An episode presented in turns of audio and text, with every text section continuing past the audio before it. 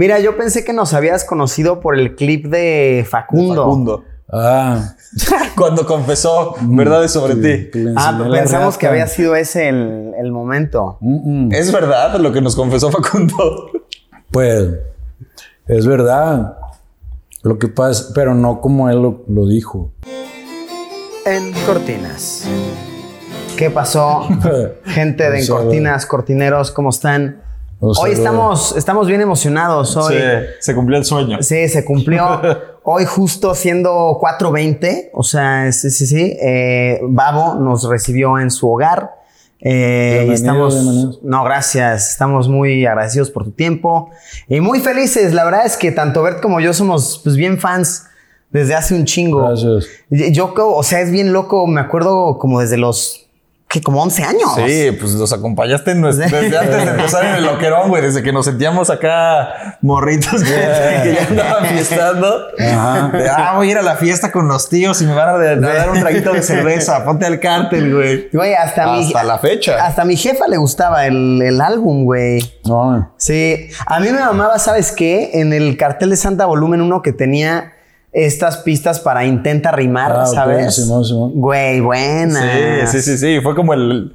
Pues es que en esa época de verdad no había nada. O sea, ahorita te metes a YouTube y es muy fácil que alguien desde Sí. su cuarto ponga Sí, un beatcito un beat. que encontró y le dé. Tú fuiste el primer artista mexicano que dijo, como, a ver, güey, a este este beat. Intenta güey". las rimas. Pues es que pasé por esa carencia cuando empecé como rapero. y- porque haz de cuenta que un sampler, o sea, lo que usaba, no sé, Dr. Dre o cualquier productor para hacer este, hip hop en aquella época era, por ejemplo, el Akai. Entonces, una Akai, pues, el Akai 2000, pues eran 2000 dólares güey, y estábamos lejos de tener 2000 dólares, ¿me entiendes? Entonces, cuando empezamos con el cartel de Santa, eh, fue una historia, fue algo muy loco porque yo acababa de abrir un estudio de tatuaje. Entonces no traía, no traía nada de lana güey, y iba a cumplir años porque todo lo había invertido ahí en, en- En el estudio. en el estudio de tatuajes.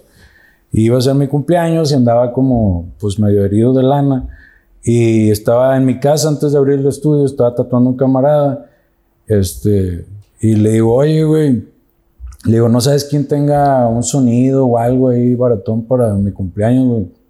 De hecho, me celebré aquí donde ahorita estamos. Ah, era, bueno. un- era un monte, así, un rancho ahí con gallinas y la madre. Y Wow. después adquirir la propiedad para construir aquí. Pero aquí realmente fue la primera vez que, que yo y mi compadre el mono hicimos algo juntos. Está ah, ok, bonito o sea, aquí, ¿eh? a- Sí, antes de que fuera tu propiedad. ¿o? Ajá, ah, Simón. órale. O sea, Era- vinieron a instalarse de que en sus, en sus coches a fiestear aquí. No, no, no, era el rancho de un camarada que vendía barras de hielo para los depósitos, para Ah, enfriar ok. la cerveza. Órale. Este, y este era como su ranchito aquí donde su papá tenía gallinas y sembraba cosas y, y así, ¿no? Este, de hecho, el lugar venía que, de hecho, el lugar todavía está allá, ¿no? Que ya también ellos ya pusieron más fresa el cotorreo. Este, y mi compa me dijo, pues yo tengo unos camaradas que tocan covers, güey. Nomás con que les pagues la peda y los vatos van. Digo, pero covers de qué? Dice, pues de todo, güey. Tocan de Korn, tocan de Limp Bizkit. O sea, como que lo que traían ellos era el rapcore y eso. Le dije, pues ya, tráetelos, güey, con madre, güey. Pues si va a haber, si pedos iba a haber, o sea, pa- hicimos aguas locas y huevo, chingada. Y, y pues ya se cuenta que, pues ya el punto pedos, eh, me dice uno de mis compas, yo ya tenía algunas rolas que había escrito y que había grabado así como en un cassette, este, con unas basecillas que me hizo un camarada en un teclado. Y me dijo, eh, métete en una de las rolas, pues estaba ahí toda mi bandilla. Y le dije a estos vatos, a ver, tienes una base así como de hip hop, güey. Y ya se tiraron ahí como una basecilla acá raperona, y ya empecé a mis rolas y, pues la bandita mía se sabía las rolas porque habíamos grabado el cassette y cantan la rola, chelala. Y ya me dijo el mono, dijo, eh, pues sonó bien, dice, a ver, a ver cuándo nos juntamos a ver qué hacemos. Dice, nosotros siempre hemos querido hacer música original, pero no tenemos, este, Ahí conociste al mono. Ajá. Ahí nació Ah, Cartel de qué Santa. no chingón. tenemos un vocal ni nadie que escriba ni nada, por eso tocamos covers, me dice. Le digo, órale. Le digo, no, pues a ver qué onda. Eh, No era en ese momento todo mi enfoque, güey, todo mi, mi entusiasmo, mi- mis ganas de, de hacer era en pro de los tatuajes. O sea, yo estaba metido en el, en el mundo del tatuaje y, y no estaba viendo por otro lado. Entonces, pues ya abrí mi estudio de tatuajes y todo el rollo. Empezamos ahí. Nomás que yo y el ¿Se, camarada. se llamaba Babilonia desde no, ahí? no. Se llamaba el Dragón de Roca. Y lo puse con un camarada en paz descanse del oso. Este, también uno de los, él es uno de los mejores tatuadores que tuvo aquí en Monterrey. A huevo. Pero en ese tiempo nosotros em- traíamos lo que es el freehand, la mano alzada. ¿Tú tatuabas a, a Sí, freehand? Sí. Ah, wow. tengo ahí varios de mis camaradas traen tatuajes míos. Entonces, Mira, de una vez. en De una, mi época, primer tatuaje. la raza iba a un estudio de tatuajes, agarraba un catálogo y decía, "Ah, ese solecito, o ese. Ese tribal. A mí me, Esta letra a mí me causaba conflicto cuando estuve trabajando en los otros estudios de tatuajes. Que, güey, le puse el mismo sol, la misma rosa, la misma pinche tatuaje a no sé cuántas personas. Y yo le decía al vato con el que empecé en los estudios de tatuajes, porque yo primero tatuaba en mi casa. Le decía, oye, güey, digo, o sea, me vi un día que le estaba diciendo a un, a un cliente, "Ah, pues es, le puedo poner ahí como un listón y así como que para que no sea la misma que está ahí, porque pues ese le ha puesto a un chingo de raza. ¿verdad? y, Y, de la misma- y del mismo barrio todos. pues no, ahí ya estaba en un estudio en el centro de Monterrey. Y, y luego ya me dijo el güey de ahí del estudio, me dijo, no, güey, no andes haciendo eso, güey, el cliente lo que pida, si ellos están viendo ahí que, que eso les gusta, es porque eso les gusta y eso hay que hacerles y que yo, no sé, se me hizo una manera muy mediocre, como de, ¿sabes? Como que Sí. yo traía otra, otra idea en la cabeza, pero acá en mi cantón pues sí me seguía aventando viajes, le decía. Huevo. Llegaba la raza, no, tírame un viaje. No, pues así un viaje pues era de que como que ibas, pero pues tú no sabes qué va a terminar tatuado ahí. O, o sea, un viaje es tú solito creativo. Sí, te- o sea, ellos me dicen, no, que calaveras y que esto y que ya y sobre eso yo lo voy tirando con un Sharpie, Ah, qué le voy tirando unas cruces y luego voy... Ah, bueno, pero sí primero con Ajá, plumón lo... trazo, Pero entonces dibujas chingón. Pues ah, ahorita ya perdí un poco la práctica para el dibujo y el tatuaje. Tengo un rato, creo que lo último que tatué, ¿quién fue? ¿La ninja? Luna. Ah, la luna. Ah, un saludo a Luna Moreno, A huevo. este, ya del DF. Este, pero sí, o sea, lo que no me gusta ahora ya tatuar, sí me gusta un chingo tatuar, pero lo pienso para tatuar. Porque como no traigo la práctica que tenía antes de estar todos los días tatuando, Claro. todo, ya no tengo la misma velocidad. O sea, que un tatuaje que antes me llevaba, no sé, una hora, a lo mejor ahora me tardó dos o tres horas, no sé. Sí. Imposible saber. ¿Te, te has tatuado a ti mismo? Sí. ¿Qué- ¿Alguno que podamos ver? Pues traigo unos acá que ya están bien viejos, más de 20 años. güey. Guau. O sea, ni de pedo sabes cuántos tienes, ¿o sí? No, güey. Ya eres un tatuaje, ¿no? Ya Eres un tatuaje. Pero pues, eso me lo hice yo. Ah, y- también aquí me puse el nombre de una vieja, la única vieja que me tatuó su nombre. Ah, de verdad. Pero no lo tapaste, lo mantuviste ahí. Sí, pues porque se me quitó el pendejo. El- o sea, lo blackout que traes fue por taparte tatuajes o porque querías Sí. hacerte blackout. No, sí me tapé ahí cosas del pasado. A huevo. Este. Y he visto ahí también como muchas especulaciones que hace la raza y cómo les encanta ser panochones. Inventan muchas cosas. Panochón es una palabra muy de aquí, Sí, ¿no? es buena, es buena. Este, panochón. Panochón y culos, ¿no? Son muy culos. Ajá. Y pues sí, les gusta ir panocheo y inventan cosas. y como que eso me da risas. Porque yo no soy, o sea, fíjate, yo no sé de dar entrevistas. No. No es difícil que te hagas una entrevista mía ahí en el internet porque no soy, no soy realmente de dar entrevistas. Este, Cuando empezabas con, bueno, cuando empezaban en Cártel de Santa, que de repente iban a Televisa a dar una entrevista o así, en el barrio se perdía como un poco el respeto de que, ah, estos güeyes fueron a Televisa, pinches vendidos. no, güey, a mí me vale verga, güey, la verdad. Sí, O sea, no es, no es por eso. Es como, yo siempre he dicho, güey, a ver, te voy a decir por qué te estoy dando la entrevista, güey. Porque yo te vi arriba de un pinche Lamborghini con una morra escuchando si estuviera en Dubái. Sí, sí, sí. Entonces alguien me manda ese video a mi WhatsApp y ya dije, ah, Luisito acá. Ah, güey. Pero eh, de hecho lo había subido tu morra. Sí, sí, sí, Ajá. sí. Bueno, no sé si sea tu morra, pero yo sé cuando. Sí, sí, sí lo es, sí, sí, lo sí. es. Ok. Este. Y dije, ah, mira, y como te digo que mi hijo es así, de que siempre está bien mirando tus videos y ese rollo.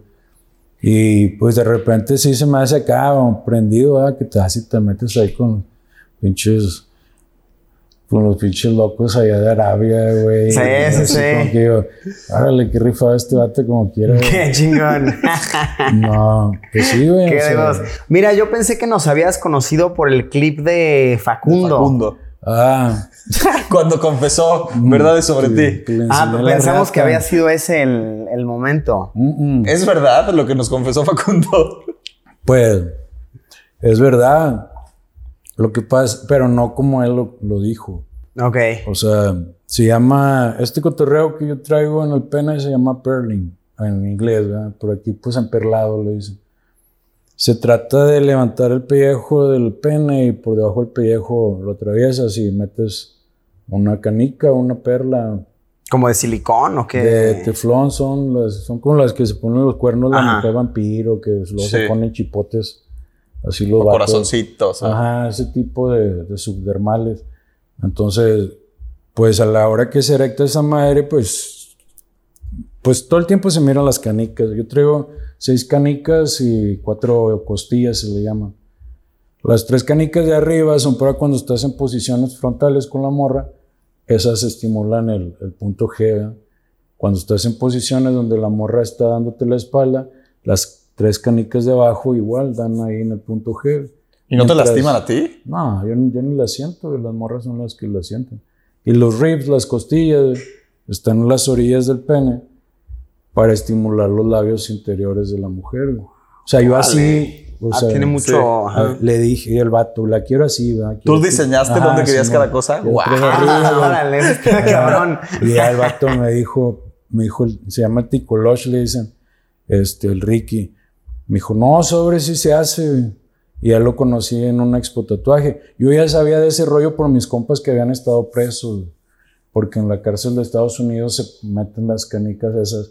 Entonces ya, yo ya sabía el procedimiento, ya sabía que hacían ese jale.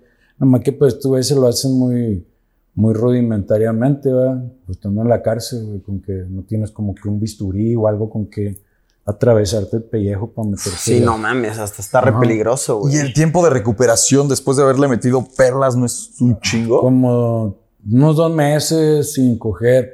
Bueno, aunque yo no me aguanté los dos meses y fui ahí de picoso y se me corrió una canica. No, mames. Sentí como un desgarro, así como que dije, a la verga. Y le hablé a aquel vato y le dije, Oye, güey, le digo, me dice, ¿no te esperaste? Y le dije, no, pero el chile me ganó la calentura. Y le digo, me había comido unas tachas y andaba acá como sabrosones. Ajá. Y dije, chingue su madre, y valió verga, güey. Me dijo, no, pues, vuélvela a correr para adelante y pégale ahí unas cintillas para que se quede ahí en ese lugar. Y, y o sea, para- tú solito te Ajá. arreglaste. Te... Y para la siguiente vez que, que según yo ya estaba cicatrizado, igual se volvió a correr la canica. No mames. Y ya le hablé a este y le dije, ¿sabes qué, güey? Yo creo que algo está mal, güey. Lo vamos a tener, a tener que quitar esas madres, güey. Porque pues se volvió a correr esa madre y la verga, el chile, pues sí, no estuvo nada, nada placentero, güey. Me dolió, güey. Y me dice, déjala ahí, güey. Donde se corrió, ahí déjala. Ya si de ahí tienes alguna dificultad, le dije, me dice, te las quito. Ya está, y me aguanté y ya total, ya para la siguiente ya no hubo pedo. Y ya de ahí para el real, pues lo siguiente era aprender a usarla, güey. Ajá, claro. ¿Cuando orinabas no te dolía? ¿No, te molestaba? No, no, es que no tiene nada que Ah, ver es como la- por afuerita. Ajá. Sí, Ajá, claro, no pero tiene- igual está ahí recién tocado, güey. Claro, sí. no, pero no es por la uretra el cotorreo. Ah, es puro el. Sí, sí, sí, todo por afuera. Por la uretra es una madre que se llama el Prince Albert, que entra por la uretra y sale por el ligamento de abajo.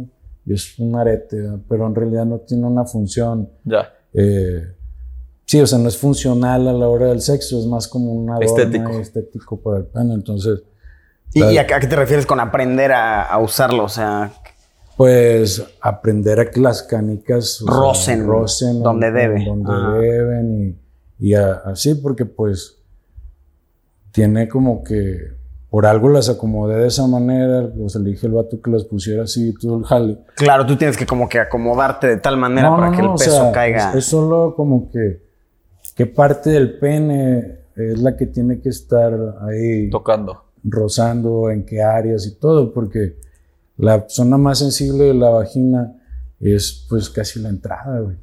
¿Sabes? O sea, ya a menos que tengas un, un buen cacho y, y pues ya como que adentro, muy adentro, hagas una penetración profunda y también hay las morras acá, pero Facundo nos dijo que tienes el cacho más grande que ha visto.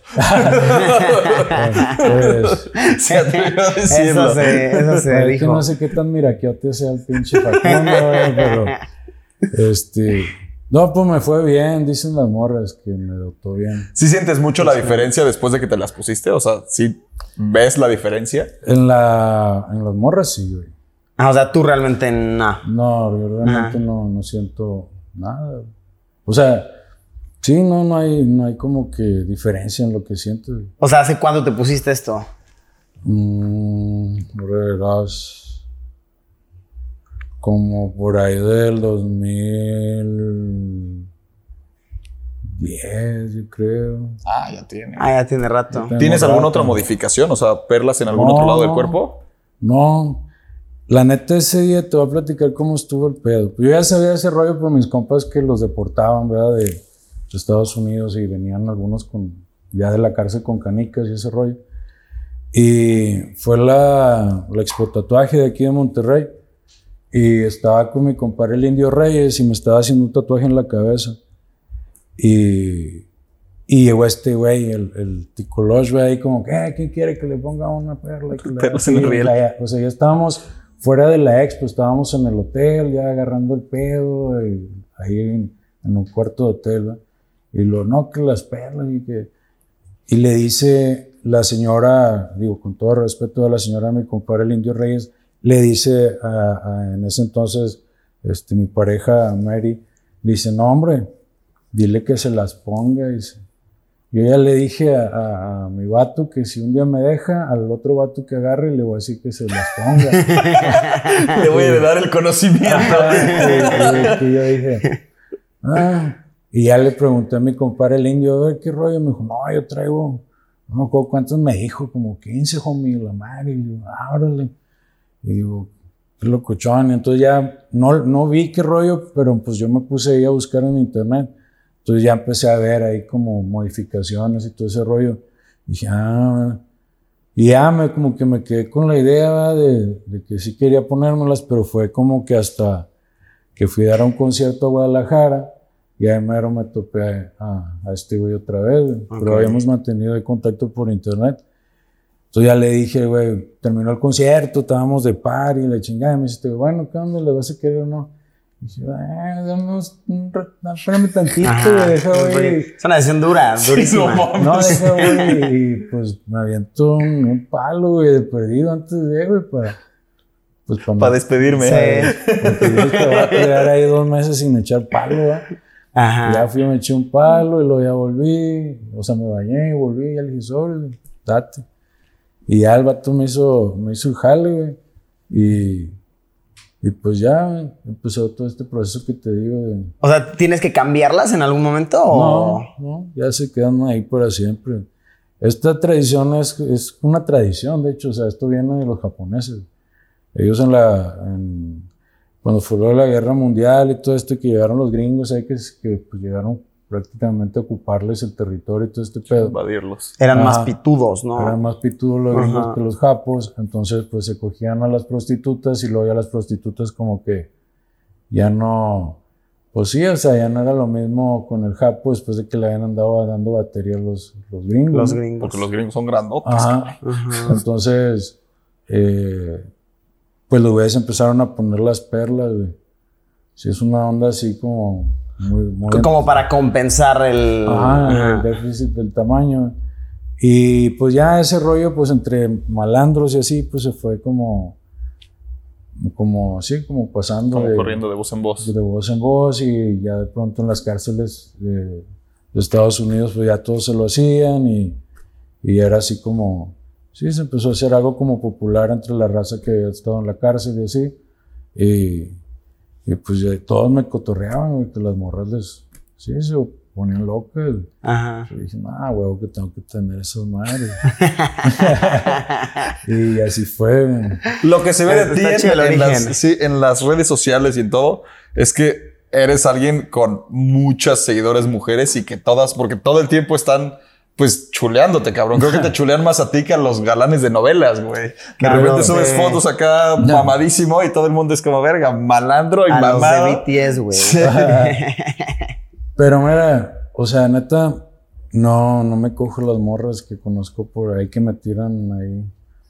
No, siempre me gusta conocerlas en persona primero y de ahí como... Yo soy vieja escuela, güey, pues tengo 44 años, güey.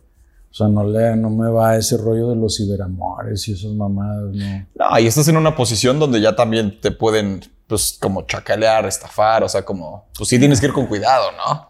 Pues no, pues siempre Nah, me cojo mayores, güey. Me cojo mayores. Yo creo que cualquier morra que, que vaya y se meta a un cuarto de hotel conmigo ya sabe a lo que va, güey. O sea, con escuchar mis canciones saben de qué se trata el pedo conmigo. La cola de dinosaurio texturizada. Yo le digo el Lacoste. el Sí, güey. cocodrilo. Todas mueren por mí. Yo me la aprendí a una muy joven edad. Sí, muy joven edad. Es- fíjate, esa rola la hice porque antes de ser cantante y empezar ahí, nos, porque nosotros empezamos, eh, nosotros nos hicimos en los escenarios, güey, no en los estudios. O sea, nosotros empezamos jalando en los escenarios, abriéndole, abriéndole shows que, no sé, al Gran Silencio, a, a Jumbo, a muchas bandas de aquí de Monterrey, o, o a veces que venían bandas de fuera, como Estrambóticos o qué sé yo, les abríamos los shows. O sea, tú no- le llegaste a abrir al gran silencio. Sí, güey. Ah, órale. Sí, güey. Este, eso güeyes, este, de hecho, pues yo soy fan de Gran Silencio de su primer disco, el Tofu. Era así como que me gustaban un chingo las rolas de esos vatos. Los iba y los veía en las tocadas y todo. Entonces, para mí era, pues a toda madre, güey. No, no me pagaban nada, pero para mí era chingón eh, estar abriendo como abridor todos esos conciertos. güey. El que me tiró paro para todo eso fue Juan Ramón Palacio de, de Desvelados, el carnal de Tatiana. Ese vato tenía un programa de televisión aquí local. Tiene, ahora está por internet que se llama Desvelados. Y eran las noches, güey, y a veces en tiempo de vacaciones duraba toda la noche y toda la raza lo veíamos porque era el único programa de videos musicales. Y el vato estaba poniendo y ponía, y ponía videos de hip hop y ponía videos de rock y era así como... O sea, el formato que era, los ponía y los comentaba, o cuál era. No, haz de cuenta que era un formato de que ibas ahí, había, tenía su público en el programa. Ah, ok. Y luego hacía concursos y les regalaba chingaderas. Y luego, el güey es un vato que tiene mucho conocimiento de, de un chingo de cosas. Pues es con el que hice la entrevista esa donde viste que voy en el carro. Ajá. Es ese güey. Este, y el vato platicaba así como cosas de los artistas y, y también armaba así como, invitaba bandas a que tocaran ahí en vivo, y bandas locales para que se dieran a conocer. Y aparte tenía un programa de radio que se llamaba Radio Desvelados, que era también así en la noche. Y te echó mucho, mucho el paro cuando empezabas. Pues es que cuando le llevé el primer de- el demo que grabamos ahí en mi cantón con una casetera y una consola esas de cintas de esas de los sonideros. con una madre de esas.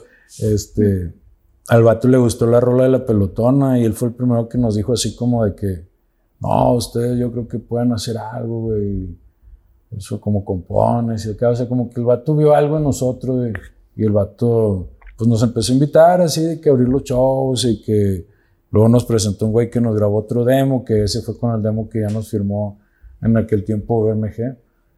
O, o sea, por ahí fue que hiciste la colabo con Julieta Venegas, ¿es, no? Eso fue en el segundo disco. Ajá, sí. La colabó con la Julieta. Un saludo a la Julietita. ¿Quién Ah, fue buena, como los músicos en español que más te inspiraron como para hacer música? Ya sea raperos o rockeros, ska. No, yo, pues la neta, pues como estamos acá en el norte, aquí estamos a unas dos horas, dos horas y media de Laredo, Texas. Entonces, eh, todos aquí, pues, aquí sobre todo en Santa Catarina, hay mucho pasaporteado. Entonces, todos tenemos algún primo, algún familiar que se fue para el otro lado a trabajar y, y en Navidad o en vacaciones vienen, vienen de visita. Entonces, en aquel tiempo vino uno de, de los primos de mi vecino, güey, y traía a Two Life Crew, güey.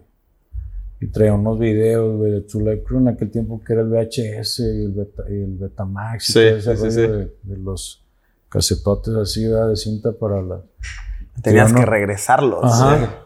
Y tenía el video ese del Two Live Crew en vivo, güey. Y verga, güey, no mames, güey. Dijiste, este pedo es lo que Sí, quiero. estaba, o sea, pinches negras acá moviendo los culotes, güey, acá, que- que- Todos queremos eso en la vida. Sí, Todos. güey.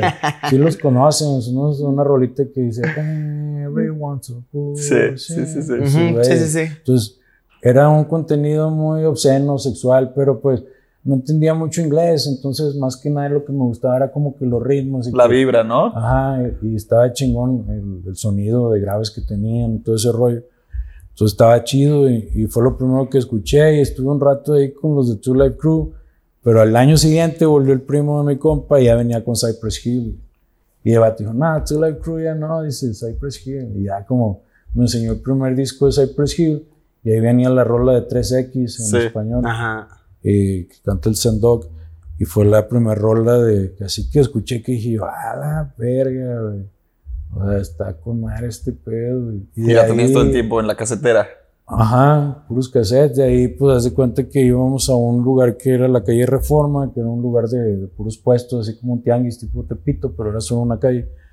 Y ahí había un güey que vendía cassette pirata. Y ahí íbamos a buscar hip hop, rap, y ya como que íbamos adquiriendo y conociendo más bandas, ¿verdad? Y así. Y, ¿Alguna Pero- vez tuviste contacto con tu Leaf Crew? No, con Two Life Crew no, pero con los de Cypress sí. Ah, qué con- chingón. Ha de ser buen cotorreo con ellos. Ah, es, el, el Sendox se, se me hizo bien buena onda, el, el Be Real un poco más reservadón, pero tampoco no se portó mal pedo ni nada. Este, he tocado varias veces con ellos. A huevo. Ajá. Entonces, pues ahí como que sí seguía escuchando en inglés, hip hop y todo, pero siempre andaba en busca de que algo en español.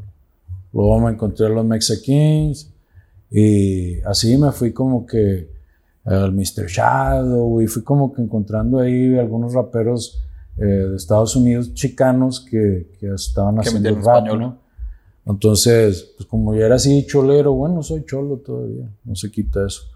Este, y, pero en aquel tiempo siempre traía mis Dickies y mis Converse y mis Cortez Ah, huevo, y huevo. mis Adidas, esos los, los que ac- acá les decimos los conchas, ¿verdad? Sí, sí, sí, sí.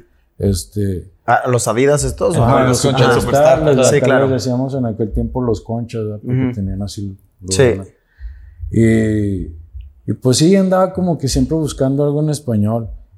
Y escuchar, pues ya había escuchado cosas, no sé, como Caló, pero pues se me hacía una mamada al lado de, de lo que cantaba Cypress Hill o Mexicans. Entonces, eh, de pronto apareció Control Machete, su primer disco, Ajá. y, bueno, a mí me gustó un chingo. Sí, contra el machete. Ajá, su primer disco dije, órale, se me hacía ah, con mucha la influencia de Cypress, pero pues al fin y al cabo ya era un, un disco completo todo en español. Claro. Sí, era un ritmo muy cholo, ¿no? Era. Eso fue una generación un poquito Sí, sí, antes sí. de nosotros. Nos- Yo creo que Sí. nuestra generación fue Cartel totalmente, Ajá. porque Sí, pues, el- tu primer disco salió a los 11, 12 años. sí, totalmente. Pues eso Sí. fue lo que crecimos como referente de rap en español. No, pues yo hace cuenta yo escuchaba ahí, traía rolas del Control Machete, y, pues lo escuchaba y, y un día tuve la oportunidad de conocerlo. Cuando, cuando todavía estaba Fermín y Pato y todo. Y cuando ya los conocí en persona, pues ya fue como para mí, fue como una, como fan, fue como una decepción. güey. Porque dije, verga, estos vatos son fresas. güey. Ah, eran de la UDEM, o sea, eran eh, de una de las universidades, más- o sea, tan cara como el TEC, de. Monterrey. Y cuando lo escuché hablar y todo el pedo, dije, verga, estos vatos son bien fresas, güey, o sea, no, barrio no son. Y ya ah, la gente que andaba con ellos me empezó como que a platicar el rollo y ya dije, "Madre, estos no se la viven, estos, o sea, lo que están cantando, pues, está chido y todo, pero es, están inventando todo el pedo, güey. ¿Crees que es importante para el rap realmente venir del barrio o que ya hay Es que, mira, variantes de todos lados? Mm, Yo, por ejemplo, yo soy un rapero pues de la vieja escuela. Para mí el hip hop es representar. Representar porque quiere decir que a- hablar de tu vida, hablar de cómo piensas, cómo hablas, representar cómo es la cosa ahí ¿Cómo vivías? en donde vives. Es como mucha raza me dice, ¿por qué ya no haces rolas como antes? Yo le digo, güey, ¿cómo voy a hacer rolas como antes si ya no estoy ahí en la pinche esquina, güey? Con todos los demás pinches vagos que siempre estaba y la chingada. Ajá. Porque esa ya, Ya no es- estaría realidad suponiendo más es que... ya estaría diciendo mamadas, güey, porque esa ya mi vida ya no es así, güey. En un momento así fue mi vida, pero pues si creo que le he chingado 20 años, es para salir de ahí, del pinche pozo, y un día estar así, bien relax, güey, y, y no tener que estar pasando por todos los problemas que pasabas en esa época, ¿me entiendes? Entonces, para mí no, no podría ser una rola como las que hacía antes, que hablara de, del barrio, de la esquina, de todo eso, porque no es lo que estoy viviendo ahorita en este momento. Mm, No sé si... Pero lo que está chingón es que no la pegaste bien, cabrón, y te fuiste a un barrio súper fresa o no te fuiste a. San Pedro Garza y a Ah, comprar no. una pinche mansión. O sea, Sí, en donde creciste en Santa Catarina sigues estando y sigues teniendo todo ahí, güey. O sea, eso está, eso está Sí, la gente aprecia mucho eso. De hecho, acá en, acá en Monterrey, eh, vaya, yo no estaba al, al pendiente de esto, pero como que la gente comenta mucho de, ah, cómo van a ir a casa de Babo y, o sea, de que la gente tiene conocimiento. Pues Saben que, que es tu zona. Ajá, es la zona. O sea, que todos aquí te... pues que aquí llevo 44 años, güey. Tengo 44 años aquí en Santa Catarina y pues es un lugar a que mucha gente le piensa para venir. Ahorita ya, está más chido, ya hasta tenemos una zona chida ahí con departamentos y una zona fresa y todo. Pero esa zona ahorita de departamentos antes era la zona más culera de todo Santa Catarina. Ahí era donde íbamos a comprar un toque y la chingada. Y de repente se armaban las broncas a machetazos y pedradas. y- A la verga. grueso el rollo, Duro, güey.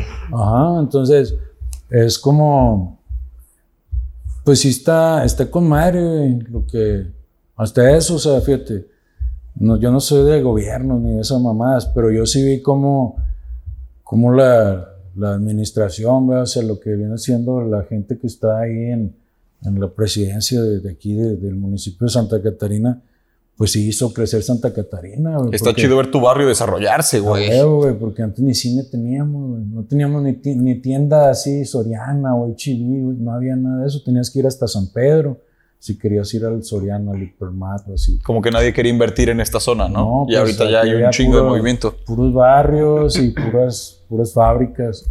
Era lo que...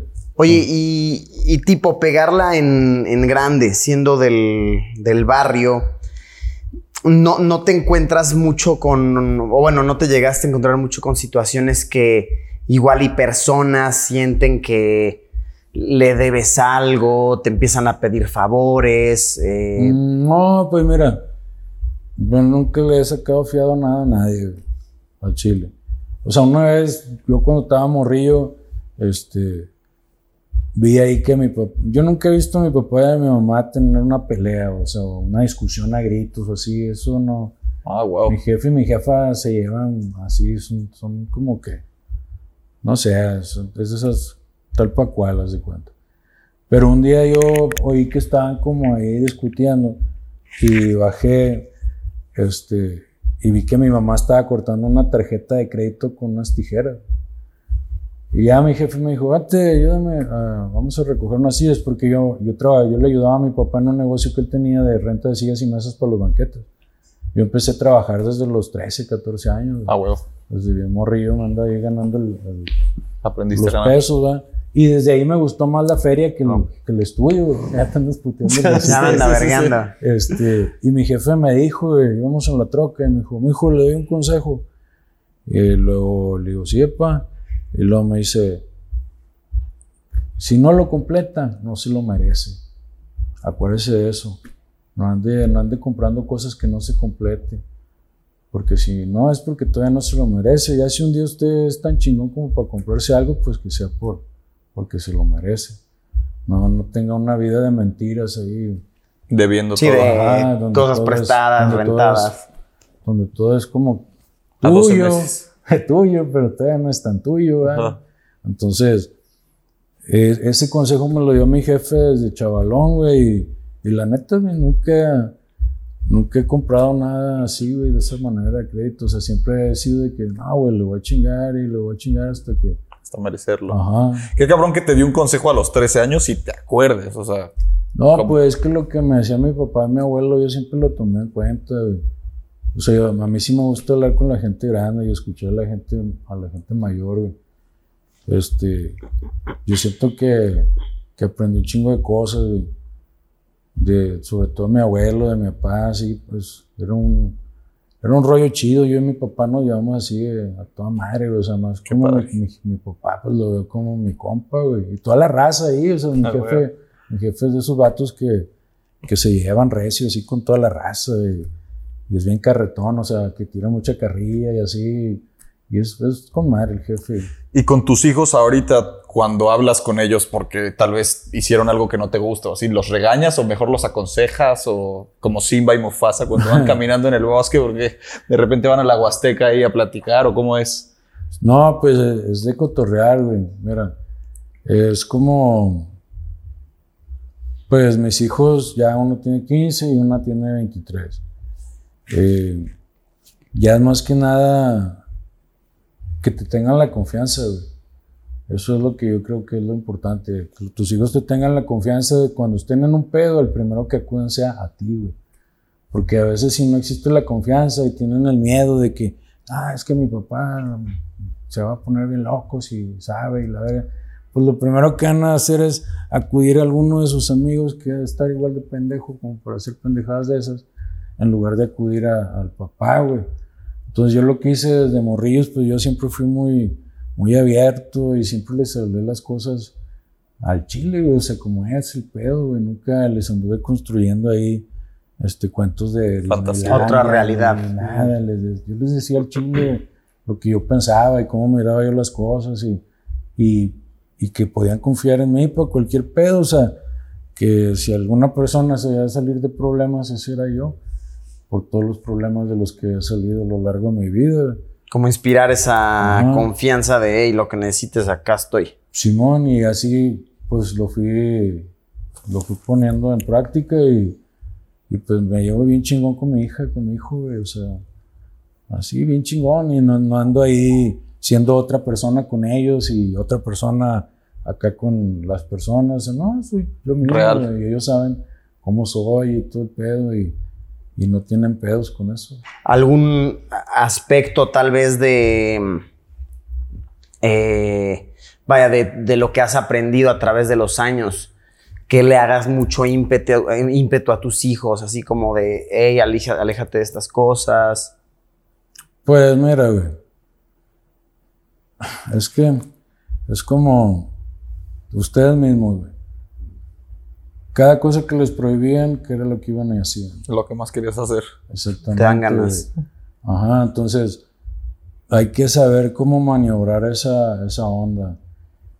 La primera vez que mi hija, por ejemplo, porque mi hijo es más tranquilón, pero mi hija está loca, güey. O sea, ella se salió a mí, güey. Entonces, la primera vez que ella llegó así como tomada a la casa, pues yo la vi, güey. Obviamente, inmediatamente me di cuenta que venía pedilla. Entonces, yo estaba en el estudio y iba entrando al, al cantón y, y la vi y le dije, a ver, ven. Y, y ya llega, le digo, ¿qué andas haciendo? No, pues unas amigas. Le digo, a ver, sóplame. Ah, le digo, ¿tomaste? Y luego me dice, no. Y le digo, no. Te quiso engañar. Ajá, le digo, ¿no tomaste? No. A ver, soplame. Y ya me sopla, le digo, ¿cómo que no tomaste? No, nada más un whisky. Y que le digo, ¿pero ¿para qué me dices que no tomaste? Si tomaste, no hay pedo, güey. O sea, ya está, ya estás en la edad que te andas divirtiendo y todo el pedo, nomás. Si vas a andar tomando, ponte bien verga, y tus picudos que luego le andan echando mamás a las bebidas, o luego las morras ya bien pedas pierden, güey, se les va el rollo, ya para cuando acuerdan están despertando con un güey que ni, ni saben qué pedo, güey. O sea, el alcohol es una de las drogas más peligrosas que hay, güey. Ponte el tiro, güey, porque pierdes, te puedes dar hasta lagunas mentales el alcohol, o sea, que no te acuerdas ni ¿Qué pasó? qué chingas pasó, güey. Entonces, es como darles, si uno ya sabe, pues eh, uno les dice, mira, güey, esta, es- esta droga, porque es una droga el alcohol, eh, sucede esto y esto y esto y esto.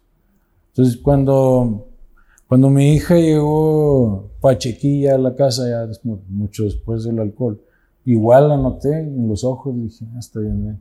Con- pero con los ojos, la actitud o qué. Ajá, así como pues digo, la conozco. Caminando y- lento. Y así como que yo estaba ahí en... Mirando como- una esquina. yo estaba en el comedor y iba entrando y como que se fue así muy derechito a las escaleras y le dije, a ver, ven. y ya viene, ¿y ¿qué onda? Le digo, ¿cómo andas? Bien. Le digo, ¿por qué traes así los ojos? ¿Cómo? Le digo, "Pues bien rojo. Parece que hubieras fumado marihuana. Y ya se me queda viendo y dice, no, sí fumé marihuana. Digo, ¿qué sentiste o qué? No, pues me dio risa un rato y luego me dio mucha sed y hambre y ya. Eso sentí. Yo, ah, no, le digo, está bien. Te cayó bien la marihuana. Digo, porque hay unas personas que las hace vomitar y hay otros que Los asusta. mariachis. se asustan y se paranoiquean. Y, pero pues no, pues la morra en realidad, si te, bueno, yo que me pongo a pensar, le digo, no, pues si tienes un papá así como yo, pues no es como que estés con la preocupación, güey, de que, verga, si mi papá me ve, o sea, lo que suele pasar Sí, con, los- sí, sí, la sí, sí. racita que fuma mota por primera vez. Pero a mí si me preguntas, sinceramente, yo prefiero que ella se fume un toque, güey, a, A que que, se ella sea alcohólica. Claro. Ah, Sí, es una Casi. Droga mucho más. Por ejemplo, tú que, pues vaya, has, has vivido de, de todo, ¿no? O sea, rockstar. ¿Qué- ¿Cuál sería una droga que nos dirías, aléjate de esa No madre? O sea, no toques esa madre. la piedra, güey. El crack. Esa madre no acaba todo, güey. Destruye vidas, ¿no? Pues es que es tan, es tan enganchadora que termina la raza empeñando todo, güey. He visto cómo vacían las casas, güey.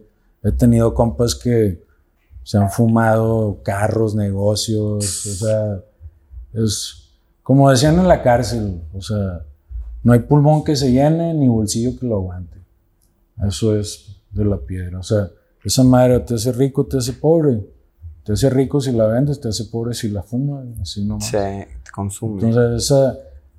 Yo, yo tengo un.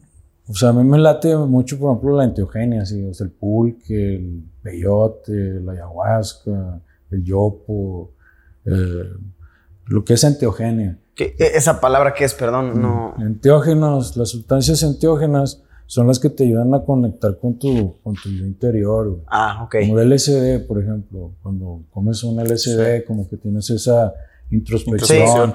y ese pensamiento que, profundo sobre ti mismo. Sí, un viaje sobre ti mismo. Ajá, exactamente. Entonces, Eres muy espiritual, ¿no? O sea, tienes como pues, tu chamán de cabecera y él te da consejos y los sigues de verdad y, y tienes, o sea, has probado muchas sustancias que te ayudan como a conectar y reflexionar, pensar. Bueno, es que ese rollo de, de la- del chamán y la ayahuasca y yo, pues toda esa onda, pues es algo que tengo como desde el 2013, 2014 tal vez, no sé, ni te voy a checar ahí en mi Instagram. Este, sí, como ya tengo como unos 6, 7 años. Fue algo, yo digo que era destino, porque haz de cuenta, una amiga con la que yo hacía tríos, o sea, sexualmente, Sí. pues siempre nos veíamos para encuentros de ese tipo, ¿no? O sea, dos morras, yo, y entonces ella un día me habla y me dice, oye, ¿no quieres probar la ayahuasca? Ah, luego, me voy a Google, ayahuasca, y lo no, bebida alucinógena, fue lo que me dijo el Google, ¿va?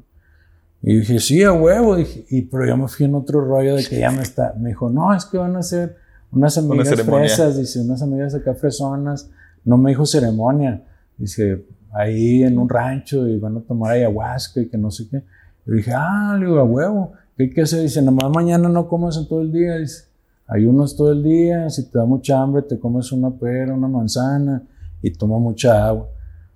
Dije, arre, pues. Y pues ya, como era en la noche el rollo, pues yo me fui de que dije, es una fiesta. güey". Ajá, tú fuiste en otro mood. Yo hasta llevaba mi molly, llevaba mis churros de mota y todo. Digo, se lo querón. Se yo, puso en joyería, sí, perfume. Dije, pues, la amiga que me está invitando, pues dije, ya sabe cómo es el rollo conmigo, que por algo me está invitando, ¿no? Ya cuando llegamos ahí, pues, nos íbamos a reunir en un estacionamiento. Este, para de ahí partir al, al lugar donde iba a ser ahí la toma de la ayahuasca, ¿no? Y ya estando en el estacionamiento de un súper ahí en la carretera, me dice mi amiga, oye, ¿y con qué propósito la vas a tomar? Y yo le digo, ¿propósito de qué? Sí, es que esto se, se hace con un propósito, algo que tú crees muy difícil de lograr o así, como que, que sientas que, que te estorban la vida o así. Y yo, va. Me quedé pensando y, se me ocurrió el propósito, pero no le dije nada a nadie, ni a mi amiga, ni a mi otra amiga, porque yo me fui con otra amiga. dije, no, pues si se pone el cotorreo, pues yo como quiera ya traigo aquí. Dos morras, ¿verdad? Y ya iba ahí con las dos morras. Entonces ya llegamos al lugar, güey. Y pues hicimos los tendidos ahí eh, para... Nos dijeron que pusiéramos las cobijas y ese rollo, ahí como en un patio de una, de una quinta, un, una, un tipo ranchito ahí. Y pues ya está, nos dio, ya vi el rollo y dije, ay, güey, había matrimonios, ¿verdad? personas grandes acá. dije, Ajá.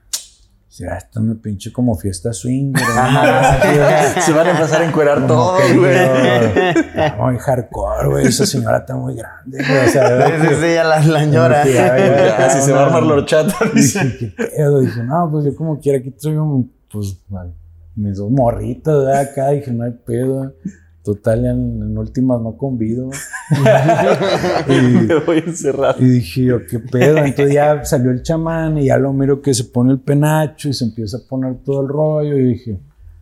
Verga, está raro. Dije, esto no va a ser una fiesta, güey. Dije, esto es otro cotorreo. Ya nos aventó el speech de que era medicina ancestral, que él era un indígena de de allá del Putumayo, que era un descendiente del gran imperio inca, perteneciente a los incas, ah, ya nos explicó ahí toda la onda ahí como más o menos este, de qué trataba, ¿no? Ahí como una breve explicación y nos dio a tomar a todos un, un, shot de, ayahuasca. Ajá. Y pues ya me fui yo al tendido ahí con, con las morras.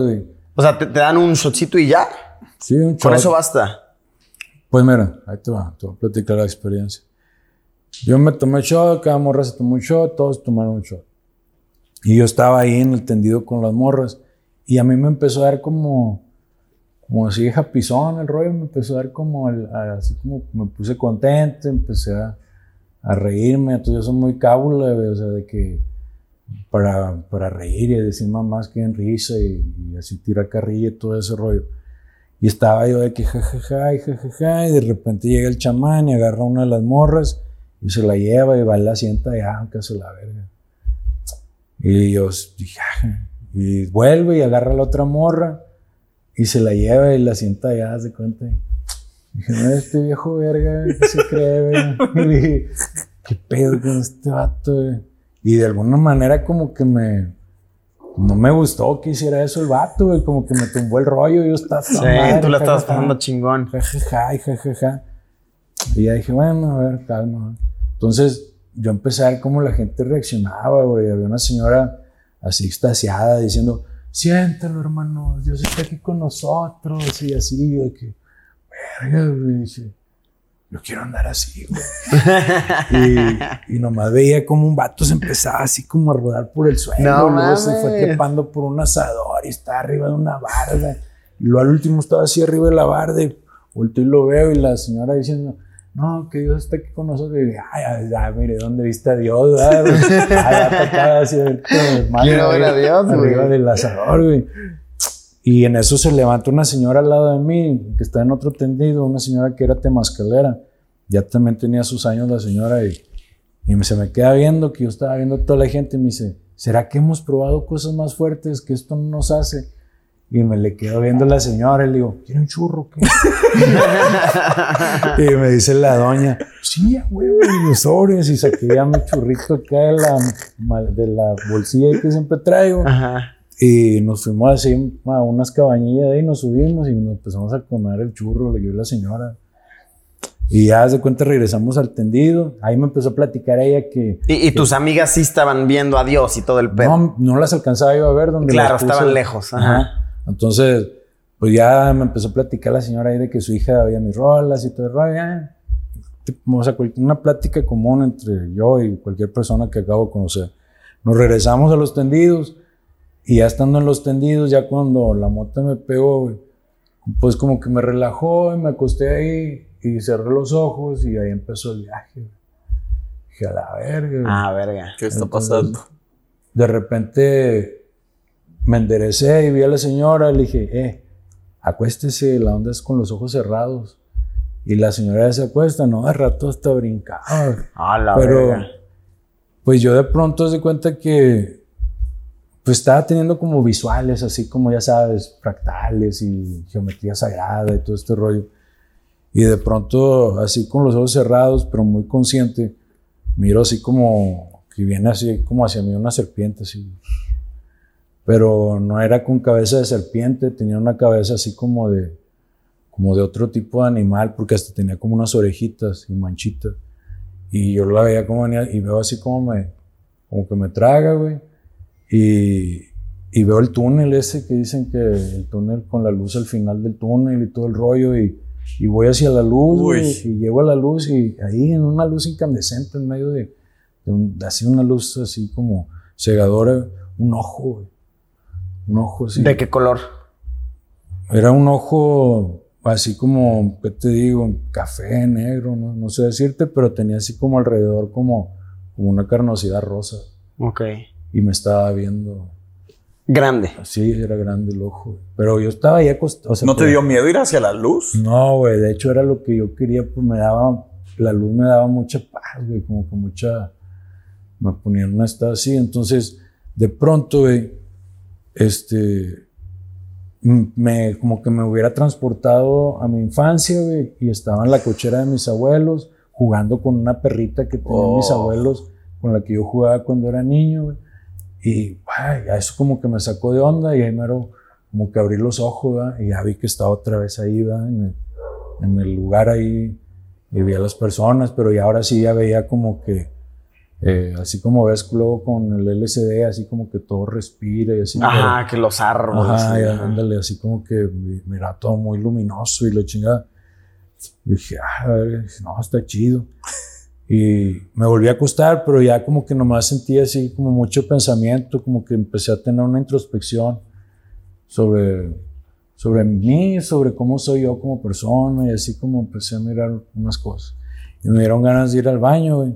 Entonces voy a mear y cuando regreso de mear me ve el chamán y me dice, ¿quiere otra?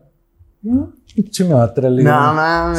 "Sí, ¿cómo o sea, no?". ¿cuántas horas ya habían pasado? ¿O perdiste noción? No, pues te quitan los relojes, Sí, y los perdiste la noción. ajá. Y lo pues sobre, ya me chingó la segunda. No mames. Y entonces ya que me chingo la segunda, una de mis amigas le, también le dan la segunda y ella se viene para acá conmigo, ya no se queda ahí donde la pusieron.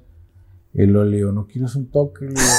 Y ahorita pero pues mi amiga es bien pacheca. Entonces me dice, sí. Y ya fuimos ahí donde he ido con la señora. Entonces, yo no había vomitado ni nada. Y ahí ya cuando otra vez fumamos el toque, uh, o sea, se me vino ahora sí el, vómito. Sí. Ya con la segunda vez que había tomado. Y ya vomité y ya me regresé. Y ahí ya fue cuando llegué a un punto en donde me vi a mí mismo ahí acostado, güey. Ah, entendido. Y yo dije, a la verga, güey. Porque dije, ¿qué, qué pedo, güey? Y volteaba y veía todo así, tal cual. Estábamos ahí. Pero desde arriba, tú ya fuera de tu cuerpo. Ajá, yo a un lado, ahí muy parado ahí a un lado, güey. Ay, güey. Yo le dije que, qué loco, güey. Qué Total, así cabrón. quedó el pedo, güey. Este, ya tuve mucha introspección, mucho, mucho trabajar ahí con, con cosas que, que pues yo no, ni estaba consciente, güey, ¿sabes? O sea, cosas que uno a veces viene arrastrando desde que está morro, desde la primera relación seria que tuviste, o sea, como que te ayuda mucho para tener esos que te cae el 20, güey. Que de pronto dices, ah, O sea, y si te vas muy al pasado. eh, eh, es que cada O vez... simplemente momentos esa fue mi- importantes. esa fue mi primera experiencia. Ya después cada experiencia era diferente. ¿Y en cada experiencia sientes que sanas algo o hay experiencias que solo son recreativas Es, o hay... es que si al principio íbamos a ceremonias de sanación. Este, bueno, déjate termino de platicar antes de pasar a, a ese punto. ¿verdad? Y, y pues ya haz de cuenta, pasó la noche, ya el, el chamán nos levantó para hacer una armonización, como una limpia. Nos hizo la limpia y todo el rollo, y le digo yo todavía así como, oye, ahora sí ya puedo fumar o qué, ¿verdad? porque nos había dicho que durante estuviéramos ahí que no fuéramos a consumir nada, cosa que yo pues. Y, y ya, sí, ya puede hacer lo que usted quiera, me dice. Y yo dije, órale, no, pues ya saqué mi churro y ahí a la descarada en medio del, del, de ahí de donde estábamos. Y ya me prendí el churro, empecé a fumar y ya, toda madre, me sentía, me sentía así con madre, güey, de todo lo que había como reflexionado y pensado y toda la introspección que tuve. Y, haz de cuenta que en eso me paro otra vez para el baño porque esa madre como que te suelta el estómago. Este, y el, y el, el chamán me dice, el taita, le decimos, este, ¿quiere la ñapa? Me dice, digo, ¿qué es eso? Dice, aquí, ¿cómo le dicen cuando compra un kilo de frijol usted? Y luego le pide le echen un poquito más. El pilón. El pilón, le digo. Ah, bueno, ¿quiere el pilón? Me dice. Le digo, sí. Y todo lo que había sobrado, el vato así lo levanta así en un cucharón. Y me lo daba, me lo No chingo. mames. Y yo, oh, ya me lo chingué, güey. O sea, echaste como tres en total. Haz de cuenta. Cuando la primera es un ya- shotcito. Ajá, pero ya después era, era ya después de la armonización y todo, o sea, ya había terminado la, ceremonia y era de día. güey. Entonces, pues ya haz de cuenta que ya ahí como que le, como que dije, a ver, ¿qué le pregunto? Le digo, oiga, teta, le digo, "Eh, porque ahí dice que, que no hay que fumar mota ¿verdad? cuando uno toma ayahuasca. Dice, no, porque se mueren. Dice, ya se nos han muerto. ¡A la Y yo dije, verga! "La verga, güey. Y tú yo me viendo la de- luz, yo- güey. Yo me acabo de fumar ahorita un churrote y este Viendo vato la me luz, acaba de dar la ñapa y en la noche vi la luz y el túnel y dije, a la verga, güey, me voy a morir a la verga. güey". Y fui, me, me, a otra vez me acosté en mis cobijillas y me dice el, el Titan, me dice, no, acuéstese allá para que esté ahí donde está más oscuros, en la, en la cabañita que había ahí. Y ya me fui, me acosté ahí y uno de mis camaradas fue ahí, literal, güey, y sentí lo que se siente morirse. ahí. No mames. Y, y en realidad lo que sentí fue como una resignación absoluta. güey. Como que en un punto dije, pinche pendejo, güey, ¿dónde te viniste a morir, puñetas? O sea, yo, o Sí. sea, como que diciéndome, digo, pero bueno, pues ya qué vas a hacer, güey, ya, ya te moriste, güey. O sea, ya no hay, ya no hay para atrás, güey. Entonces, ahí como tuve como una experiencia de esas que dicen que ves tu vida pasar frente a tus ojos y todo ese rollo así, como un Ah, verga. Ah, verga. entonces fue como, se me hizo algo muy profundo y al final de cuentas cuando ya salí del, como de, de, es- de ese, de estar en ese plano, ¿va? Y yo dije, vergas, entonces mi propósito, güey, el que yo pensé y no le dije a nadie, era perderle el miedo a la muerte. Y después de toda esa experiencia durante toda la noche y después de esa resignación, a lo que llegué fue al punto de, de la reflexión de decir, pero pues qué caso tiene temerle a lo inevitable. O sea, ¿para qué vivir con miedo a algo que es inevitable que suceda? O sea, a todos nos va a suceder un día. ¿Cuándo? Cuando nos toque. Sí. Claro. Entonces, dime. Ah, no, pero- o sea, pero me da curiosidad, ¿cómo te diste cuenta que, que no te estabas muriendo? O sea, hasta que, que, des- hasta que, Hasta que volví, se acabó el viaje. Hasta que salí de, de ese. o sea, de que tú de verdad jurabas y en eso dijiste, "Ah, estoy vivo. Sí, güey. A la verga. Sí, güey. Entonces ya de ahí como que se me hizo muy profunda la experiencia, muy fuerte. Y ya cada vez que venía el chamán, pues yo quería tomar ayahuasca. Nomás que él por lo regular daba las ceremonias en, en sábado, que era cuando la gente podía, porque pues durante toda la noche y al otro día pues terminas a veces cansadón. Entonces, pues yo tenía a veces conciertos los fines de semana y no podía. Entonces ya una vez dije, oiga, ¿y si hacemos una entre semana? Y ya de ahí empezamos de que cada que venía el chamán, un martes, hacíamos ceremonia y empezábamos a tomar, empezamos a tomar. Y luego unas amigas de Ciudad Juárez me presentaron a, a un, a un, pues es un curandero, pues, que se llama Luis Cristal, es un colombiano, y él traía el yopo. Entonces, ya cuando probé el yopo, güey, no mames, es también DMT, pero, eh, o sea, la ayahuasca es como ir a la montaña rusa, o sea, haz de cuenta, el viaje empieza así, como que, y y fum, y luego, fum. Ajá, poco a Y- poco. ajá, y poco a poco ahí vas entrando y ya llega un punto en el que llegas como a un top y luego ya de ahí vienes bajando como en la misma, en la misma onda, ¿no? Hasta que ya llegas al punto en el que ya estás otra vez como si nada.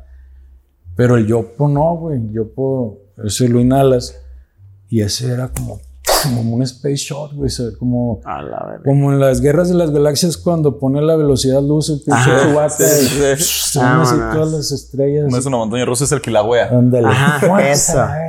O sea, era así algo que dije, güey, ¿En cuánto tiempo? ¿De inmediato? de inmediato.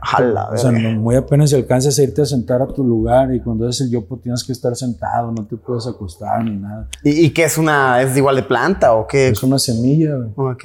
de los indios Piaroa, de ahí de entre Venezuela y Colombia. Este, y la neta, pues haz de cuenta, para que te agarre el, el yopo, tienes que comer capi. El capi es ayahuasca, pero es la pura liana. La ayahuasca es la liana de la ayahuasca y eh, algunos la, la combinan con otra pan- planta que se llama chagropanga o otra que se llama chacruna, según sean peruanos o colombianos. Es, porque uno es yagué y el otro es ayahuasca. Son diferentes. He, he estado- he tenido la experiencia con los dos. Entonces, el yopo era así como que mascabas la ayahuasca durante un tiempo antes de, y, y me dijo el vato, me dice Luis, dice, entre más capi comas y durante más tiempo dures comiendo el capi, más prolongado y más intenso es el yopo. Dije, órale. Entonces, pues ya fue la primera vez y la neta se me hizo algo de otro planeta, güey. O sea, nunca había tenido una experiencia así. Me imagino que sea parecido. No he probado el, el- el sapo, pero me imagino que es algo así por esa onda, ¿no? Pero más largo, mucho más tiempo. Pero igual es, eh, o sea, es introspectivo ajá, totalmente. Enteógeno, es enteógeno. Entonces, ya con estos chavos, con el Luis y, y con el Dani, pues ya como que hubo un momento en el que empezamos a platicar en medio de la ceremonia que duró toda la noche y todo. Y ya estábamos platicando ondas del ocultismo y todo ese cotorreo. Y, y ya me dice Luis, no, es que usted lo que quiere hacer es un estudio de la ciencia. Le digo, ¿cómo así? Dice, sí, es, o sea, es que usted ha ido a puras ceremonias de sanación. Le digo, sí. Dice, no, bueno, podemos hacer un estudio de la ciencia. Dice. Y pues ya ahí, pues hicimos una, una onda, pues pasaron unos días y hicimos una onda que eran los, los cuatro elementos. Y, y estuvimos, nos encerramos en, allá en mi estudio de, de grabación, en un- ahí en una salita de estar que tengo, que no te das cuenta si es de día o de noche, o sea, no hay, está oscuro totalmente. Y estuvimos ahí adentro como por tres, cuatro días Ah, verga. sin dormir ni nada, o sea, y solamente como oyendo las canciones esas como reflexivas y teniendo ahí como compartiendo conocimiento, pensamientos, ideologías, filosofía. Y es algo porque yo no sabía, pero cuando tú estás bajo el influjo de la ayahuasca, haz de cuenta que si tú usas un 10% del cerebro, que es más o menos lo que dicen que usamos, cuando ya estás en, en ayahuasca usas mu- mucho más porcentaje. Entonces es, Llegas a pensamientos que tal vez no hubieras llegado nunca. Ajá. O después de muchas horas de meditación. ¿no? Exacto, o sea, te ahorras el psicólogo, te ahorras el yoga, Ajá. te ahorras todo de ahí, te- dándole vueltas, porque aquí sí te llegan las respuestas. Sí. O sea, estás en, en una, en una frecuencia, por así decirlo. Y, y entonces ya después del yopo, pues ya empezamos de que ese día de los cuatro elementos, a mí no me gusta el tabaco, güey. Y uno es el, el que traía la guitarra, el que canta el Dani, se hizo un mapacho que le llaman a un tabaco así de, de- un cigarro, pero de Forjado, tabaco pero de así, tabaco. Tabaco, tabaco, no, no así como los cigarros. Y lo prendió y le dije al vato, ay, yo no gusta cómo huele el cigarro. Y pero bueno, ya que tú prendes un cigarro, yo voy a hacer un churro. Y hice un churro, güey. Entonces le fumé al churro y eso me quitó las ganas de vomitar. Ok. Entonces, ya es que los que les da cáncer cuando le están dando la quimioterapia, una de las razones para darles la marihuana es como antivomitivo y para que les dé hambre y todo este rollo. Entonces, como que me funcionó de esa manera. Entonces ya combinaba el yopo y la mota. Y luego pasó un tiempo y otra vez nos juntamos porque tengo un lugar especial donde hacemos la ceremonia. Y Ah, ¿Acá? ¿En dónde estamos? Sí, aquí donde estamos. Ah, wow. Entonces, tengo un temazcal ahí, todo el rollo. Ah, órale, wow. qué chido. Ajá, entonces ya estábamos ahí y ahora fue que tomamos ayahuasca y luego el yopo. y- Ah, la verga. entonces cada vez fue como que poniéndose la onda más, más intensa, pero yo veía que llegaba a reflexiones que antes, o sea, cosas como que antes no, yo ni tomaba en cuenta, güey, como la autosustentabilidad. Sí. De repente me dio por poner paneles solares y por empezar a, a preparar un huerto y, o sea, de alguna manera algo me despertó ahí en la conciencia, como que empezaron a, cambiar cosas en, mi percepción de, de las cosas, o sea, y, eso siento que, que también me ayudó mucho a ser una persona más, como que más, con más calma, o sea, yo la, la paciencia la aprendí en la cárcel, pero con la ayahuasca aprendí a, a utilizar el tiempo en el que uno está esperando. También de, de inspiración para crear, ¿te sirve? También, ¿O- sí, también. O sea, yo he tenido, de me despierta el canto, también la ayahuasca y están cantando ahí en, en la ceremonia y de repente me da por también empezar, sin saberme la canción ni nada, o sea, empiezo como a cantar, a improvisar, ahí a, a sacar mi onda. y Me ha hecho hablar como en lenguas y cosas así medio, medio trippy.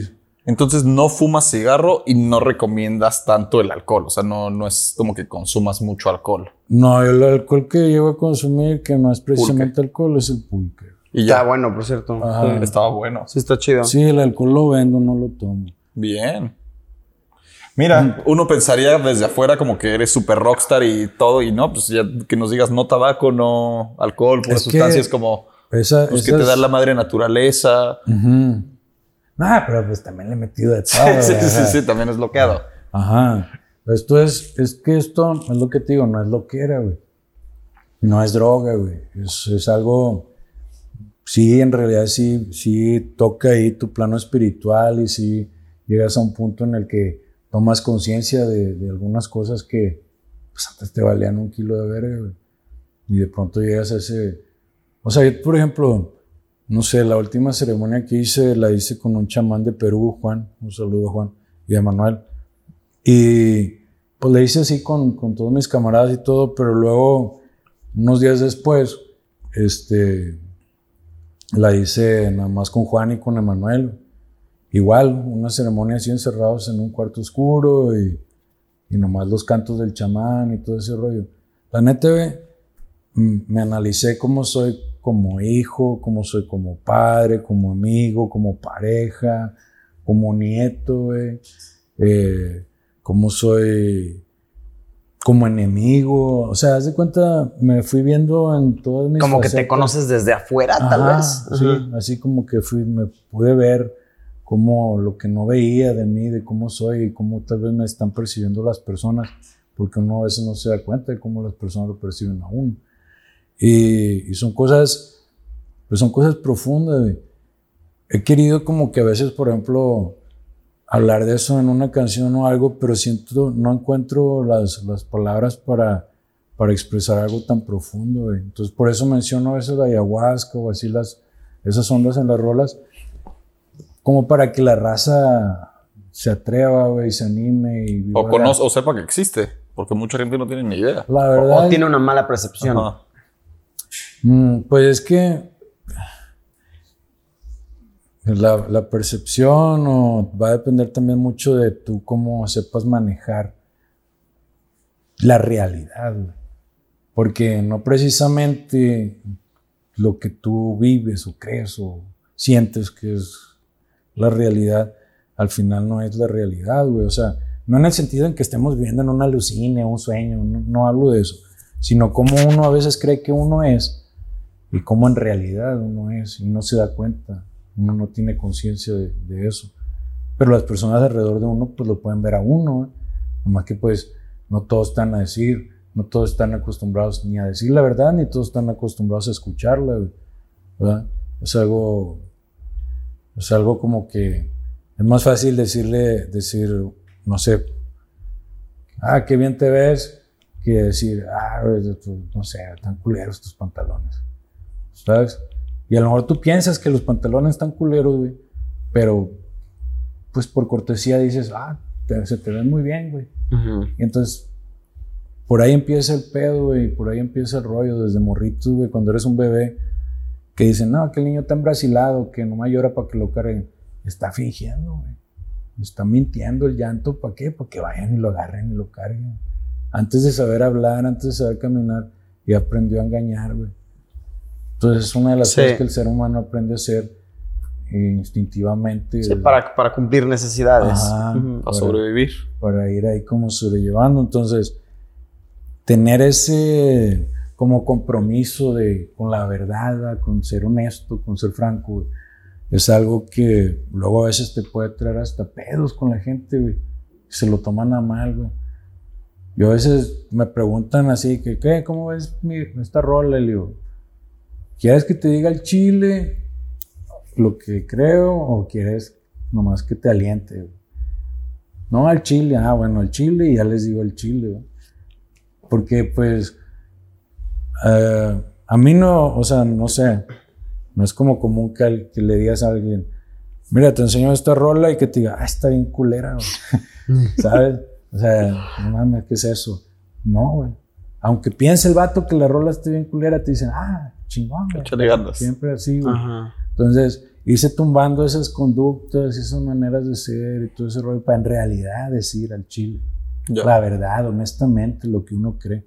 Pues, o sea, tú te consideras que sí ya estás, o sea, ya alcanzaste ese punto en el que eres franco, eres directo, te proyectas como te sientes.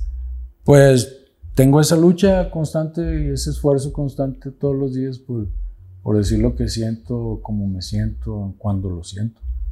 Y, es importante, ¿no? Para evitar problemas de todo tipo en relaciones, en amistades, en, ti mismo. Es, ser honesto, es decir las cosas. Pues sí, porque es la base de la, de la confianza. ¿Sabes? O sea, si, si eres mentiroso y luego un día te cachan que eres mentiroso, después aunque estés diciendo la verdad, van a dudar de lo que estás diciendo. Entonces, es mejor ser así al chile, franco, transparente, güey. Una vez, desde el principio, ¿sabes qué? Yo soy así, Mira, este soy yo y me gusta esto y esto y lo otro. Que en lugar de ser una persona que anda ahí, pues sí, como llevando una doble vida o haciendo cosas escondidas o eso no, no, me, no me late a mí. Porque es como el día que sepan, si no te manejaste con la verdad desde un principio, pues vas a decepcionar a las personas. ¿Y qué caso tiene ser eso? Mejor que sepan desde un principio qué, qué pedo contigo. Qué buen ritmo agarró la conversación, como que veníamos esperando algo tal vez diferente, como y, acabamos en algo pues mucho más profundo que creo que le va a servir mucho más a la gente que lo está viendo, ¿no? Totalmente. Sí, solo acá echando desmadre y contando desmadre y chistes, o sea, haciéndolos reír. Creo que les estás dando un consejo como pues bastante valioso a mucha gente que tal vez no te había escuchado hablar de esta manera. Pues es que Mira, yo antes me sentaba a platicar con la raza, güey, nomás que algunos se me volvieron locos, Como que ese. Eh, tú tienes un software ahí, haz de cuenta que naces, estás morrillo y ya desde morrillo te lo te llenan el disco duro con una información que tú no pediste tener, que tú no. Te la dieron porque es como. Esta es la religión, esta es esto, esto es lo, bueno, esto es lo malo, esto es. Entonces, ese es tu sistema operativo con el que vienes ya de, un principio. Ah, Perfecto. Pero yo te voy a hacer una pregunta a ti. De todos los cuentos que te contaron cuando eras niño, ¿cuánto sigues creyendo al día de hoy? O sea, ¿crees que Caperucita haya sido alguna historia real? O sea, yo creo que tú te vas creando tu propio, como tu propia interpretación de las cosas y con información que vas adquiriendo de otros lados, pues la vas adaptando. Pero eh, en, en mi caso, sí son pocas las cosas que se me enseñaron que de verdad se me fueron, se me desvanecieron. O sea, como que sí le agradezco a, a mis papás que me educaron, que sí, hasta la fecha sí pienso muy similar a lo que se me inculcó. O sea, lo único que se me ha ido desvaneciendo es, por ejemplo, la, la religión, ahorita que lo, que lo mencionaste. Más que desvaneciendo, he aprendido sobre otras religiones eh, eh, y, y- totalmente esa sí es una ideología que no comparto, que como tú dices, se me ha ido del software. Ajá. Bueno, hay gente que no puede hacer eso. Y que si tú les das un razonamiento eh, que realmente los ponga a pensar o a dudar o a cuestionarse, pues les puede causar un, como un conflicto. Es que es difícil que toda tu vida has tenido un pensamiento que esa pared es gris, esa pared, y de repente llega alguien y te dice, a ver, güey, no es gris, tú la estás viendo gris porque eso crees, pero la realidad es otra Ah. de cualquier pensamiento que tengas. Es muy difícil romper lo que llevabas construido toda tu vida, Simón. pero es un gran paso poderlo romper. Es que ese es el sistema, güey. Ese es el sistema que te enseña que lo correcto es que estudies una carrera, que te prepares. ¿Pero para qué, güey? ¿Para ser el empleado de alguien? ¿O qué carrera te, te prepara para ser el dueño del changarro, güey? Todas las carreras te van a instruir para ser el empleado de alguien más, güey. Esa es mentalidad que te forjan. Ajá, entonces, si trabajas por alguien más, pues lógicamente no vas a ser el dueño de- de- del changarro, güey. Pe- Pero ¿a qué te refieres con que es poca la gente que logra salir de esa caja? O sea, ¿qué, qué necesitarían para poder salir de ahí? Pues ese tipo de introspecciones y reflexiones tan profundas que te llevan a hacerte la pregunta que te hice y que no me contestaste, que de todos los cuentos que te han contado, Ajá. al día de hoy, ¿cuánto sigues creyendo? O sea, ¿crees en Caperucita? Que haya sido verdad que un lobo le habló y la chingada. Ah, ya. Eh, no, no entiendo bien tu, tu, tu metáfora. O sea, Ok. literal me estás ¿Crees en los Reyes preguntando. Magos, güey? Eh, no, claro que no. ¿Crees en el niño Dios? En el niño Dios, pues no, tampoco, sino. Bueno, hay personas que cuando les hago esa pregunta y dicen, ay, güey, el niño Dios. Pero pues es un cuento igual que los Reyes Magos, güey. Sí, no muy bien armado. Sí, Ajá. sí, sí. Entonces, está. La raza a veces, güey, se limita, güey. No sé si. Si, si me logré explicar bien, ¿no? Sí, ¿verdad? La raza se limita a veces, por ejemplo, ¿qué te enseñan, no? Que ayuda al prójimo, que ve primero por los, que, los demás y no seas egoísta. Pero, güey, para que tú le puedas ayudar a alguien más, primero tienes que estar al puro pedo tú, güey. Antes de que te pongas a ayudarle a la gente, ayúdate tú, güey, para que ya tú ayudado le puedas ayudar a la gente, güey. Güey, yo, yo con eso siempre tengo una como metáfora. Eh, ubicas cuando en los aviones siempre te dicen en caso de despre- despresurización, primero ponte la máscara tú y Ajá, luego ya ponte el otro. Es, es eso, o sea, es Es primero eso. tú ayúdate y luego ya ayuda a los demás. Exactamente. Pero ¿qué te enseña el sistema, la religión? Todo lo contrario. No, ayuda a los demás, ayuda a los demás, ve por los demás, no seas egoísta, no es por ti mismo. Sacrifícate Ajá, por... o sea, entonces, sí. eso, Trabaja ahí horas extras para que tu jefe le vaya mejor. Ajá, entonces, es como, como lo que dice Nietzsche, güey. ¿Sabes? Así. O sea, a veces toda esa manera de pensar te limita, güey, a no llegar a tu, a tu máximo, a sacar, a dar el todo de Tu ti, potencial, tu, máximo potencial por estar preocupándote de los demás antes que por ti mismo. Porque no es- eso no es ser egoísta, güey. Eso es no limitarte, güey. Por nadie, ni por ti mismo ni por nadie. O sea, no limitarte, darle hasta donde tu capacidad te deje llegar, güey. Y desde ese punto, ayudarle a las personas, güey. Eso es más fácil que desde ningún lugar quieras ayudar a todo el mundo. Sí, estando bien completo tú. Ajá. Ahora dirías que tal vez esa, esa mentalidad eh, choca un poquito cuando, a ver, en tu caso, tú eres, tú eres padre, ¿no? Ajá. ¿Dirías que ahí tienes conflicto porque tal vez sientes necesidad de poner a alguien antes que a ti?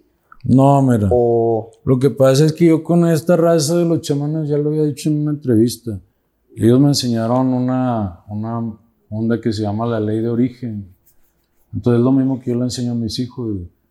La ley de origen son nomás tres, tres reglas. güey.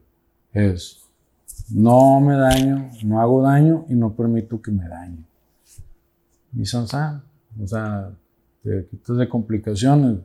¿Qué quiere decir? Sí, güey.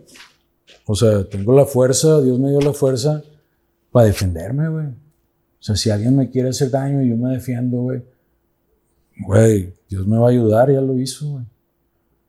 ¿Sabes? Y no, me, no veo a Dios, mi Dios no es el Dios de los libros, o sea, yo, por llamar de así de alguna manera esa fuerza o ese, Energías. a esa energía, güey, que yo en mi, en mi vida he experimentado que, que, pues sí, güey, si existe algo, si hay algo ahí, como una, ¿no? Algo superior a nosotros. No sé si llamarle superior, pero algo que uno no puede comprender, güey. Porque ¿cómo vas a explicar con palabras de aquí, de, de un plano terrenal, algo celestial, algo universal? güey?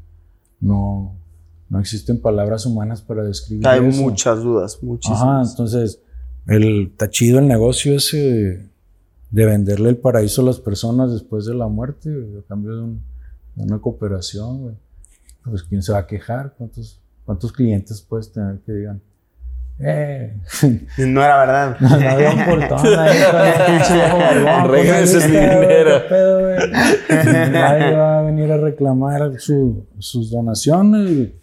Es un, es un buen negocio. Si lo piensas, no va a haber clientes ahí insatisfechos. Pero al final no se te hace que, o sea, como que últimamente el mensaje es, es bueno y es simplemente sé una buena persona.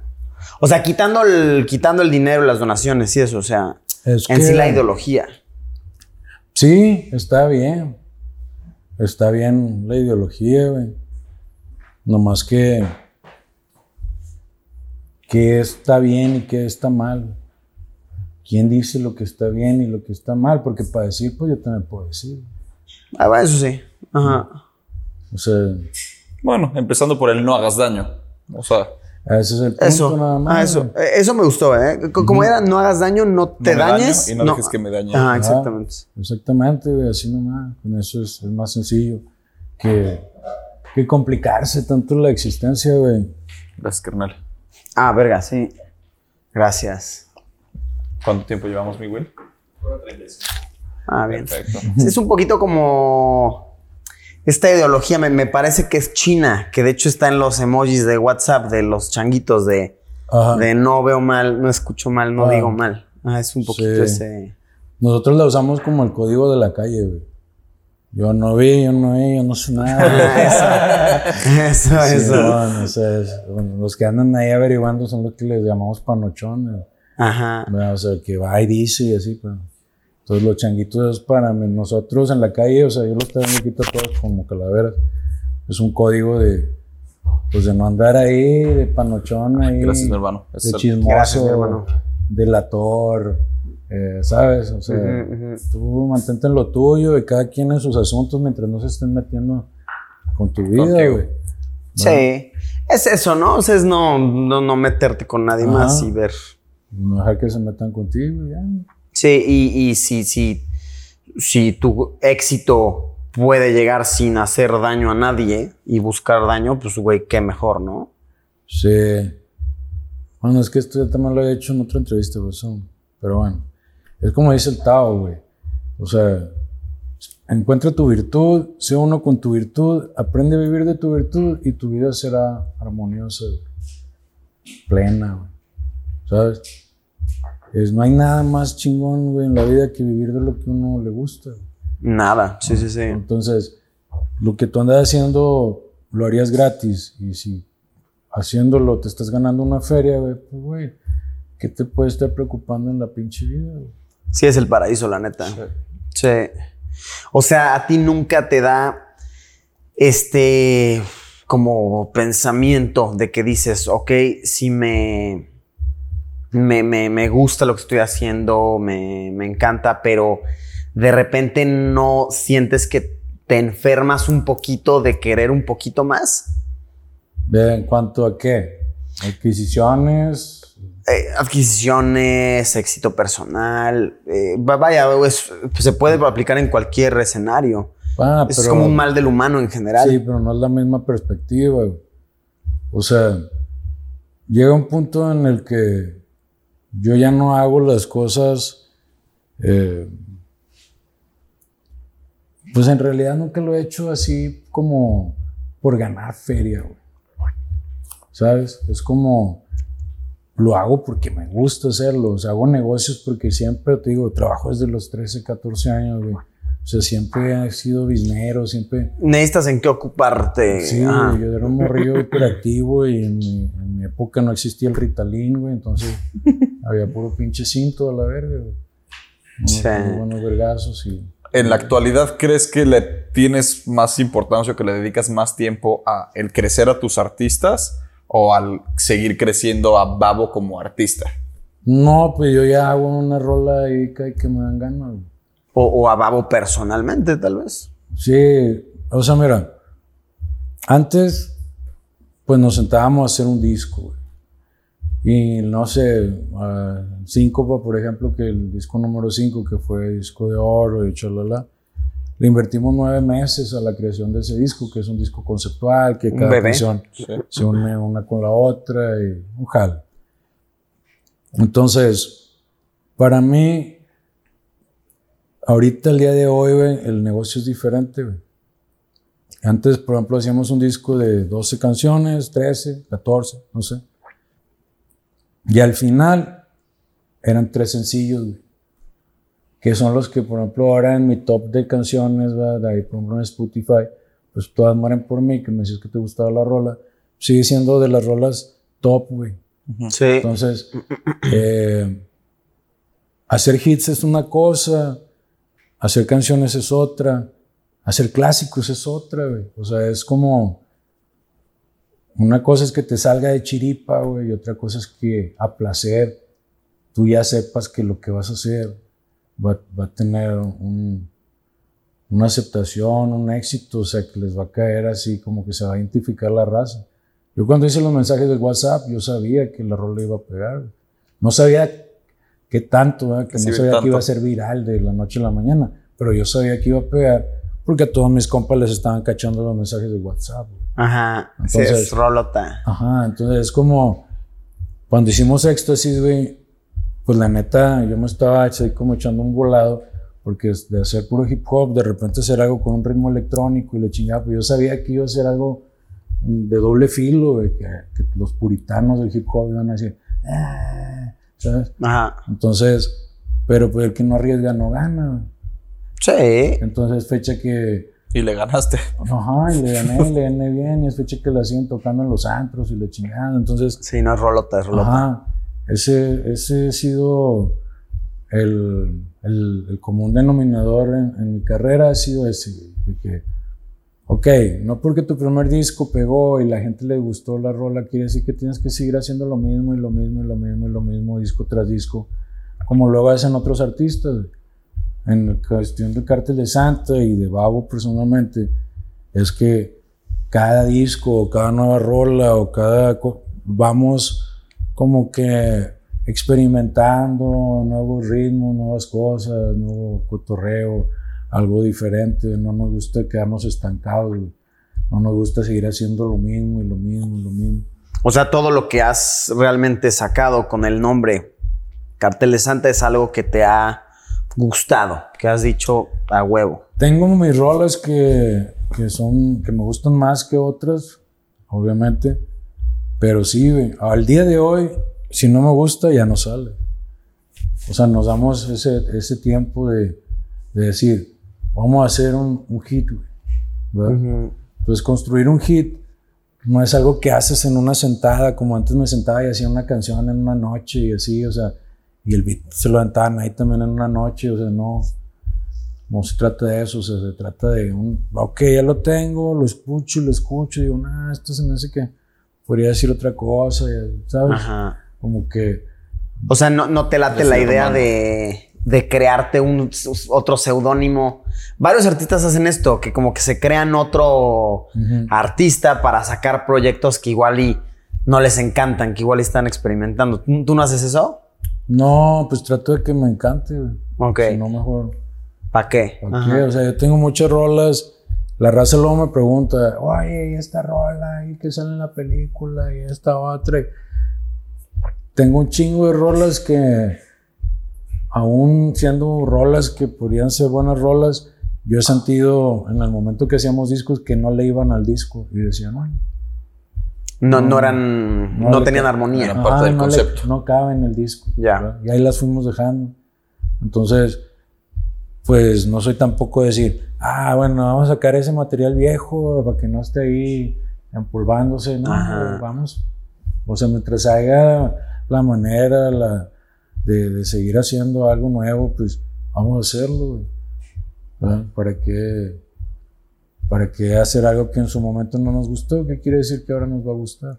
Oye, entonces de, tu, de tus discos, bueno, de, de discos en los que tú estás como babo y que has ayudado a producir, Ajá. o sea, ¿desde cuándo eres dueño enteramente de, de todo el material? O sea, eh, Mm, Pues verás, desde que, desde los mensajes de WhatsApp, ok. O sea, esa fue su totalidad tuya. sí, o sea, ya tengo todo esto, Wow. el último material que ha salido. En el 2003 eh, fue que me, me hice independiente, 2013, me hice independiente. Sí, es sumamente importante, ¿no? O sea, aquí en el. Vaya, hemos tenido la, la fortuna de entrevistar a, a- a varias personas y sí, varias nos cuentan que es un poquito un mal, así como quedarte con otras productoras y demás que al final no. Vaya, lo hagas por dinero o no, sí está chido estar recibiendo algo años después por tu trabajo, ¿no? Y, y hay casos en los que de plano, él. A muchos les sirve la disquera porque los bustean. Tal vez antes Ajá. eran los que metían payola era- en la, en la radio. Es que mira, es, el punto es, imagínate el mundo sin YouTube, güey. O sea, imagínate tu vida sin el YouTube. Sí. Que lo que haces tuvieras que ir a, no sé, a Televisa, A una TV Azteca, una televisora. pedirles un presupuesto para que te traigan viajando por el pinche mundo. Con para- 11 güeyes ahí atrás. Para estar haciendo tus clips y la chingada. Si no lo hizo nadie en Televisa y no lo hizo nadie en TV Azteca, ¿por qué no lo hicieron, güey? Sí. ¿Sabes? Sí, eso es. Porque eso es sale de, sale de su sistema de trabajo. Ajá. de sus foros ahí, de estar metidos en los foros. Y de su control total. su- exactamente. O sea, entonces tú, tú sí le atribuyes esto, el, el poder estar independiente, ser dueño de tus cosas a las redes, a las plataformas digitales. Es que es, es que existe la oportunidad, güey. Antes, si tú querías, para empezar, si tú querías sonar en el radio, pues tenías que tener un, de entrada una buena grabación, una buena canción. Yo siempre fui bien censurado, güey. O sea, lo que yo, lo que hago yo musicalmente no es radiable, no es, no es Claro. digo, Tendría mucho- muchos espacios en. Ajá, o muchos pips. Muchos o, pips, O ajá. simplemente la temática de la canción no, No, es algo que querían tener Ajá, más. no, no va con porque los- no podían vender anuncios. ponían- Exacto, güey. Entonces, para mí, güey, estar, irme armando, güey, sin el apoyo de la televisión, de la radio, como se lo daban a otros artistas de otros géneros, este, pues también fue algo que cuando llegó el YouTube, cuando llegó, primero el MySpace fue lo primero que llegó, el MySpace y pues fue como que, verga, güey, teníamos 4 millones de seguidores en MySpace, cuando era el MySpace. Y era algo, pues, respetable, en aquel, en aquel tiempo, güey. No, hasta la fecha. ya tenía 4 Sí, no, millones no. de seguidores Ah, en MySpace. Hasta la fecha, sí, sí. Entonces, es como cuando vimos a YouTube, güey, pues era un bebé de, no me acuerdo, 3, 5 minutos, no me acuerdo cuánto daban chance de subir y en calidad.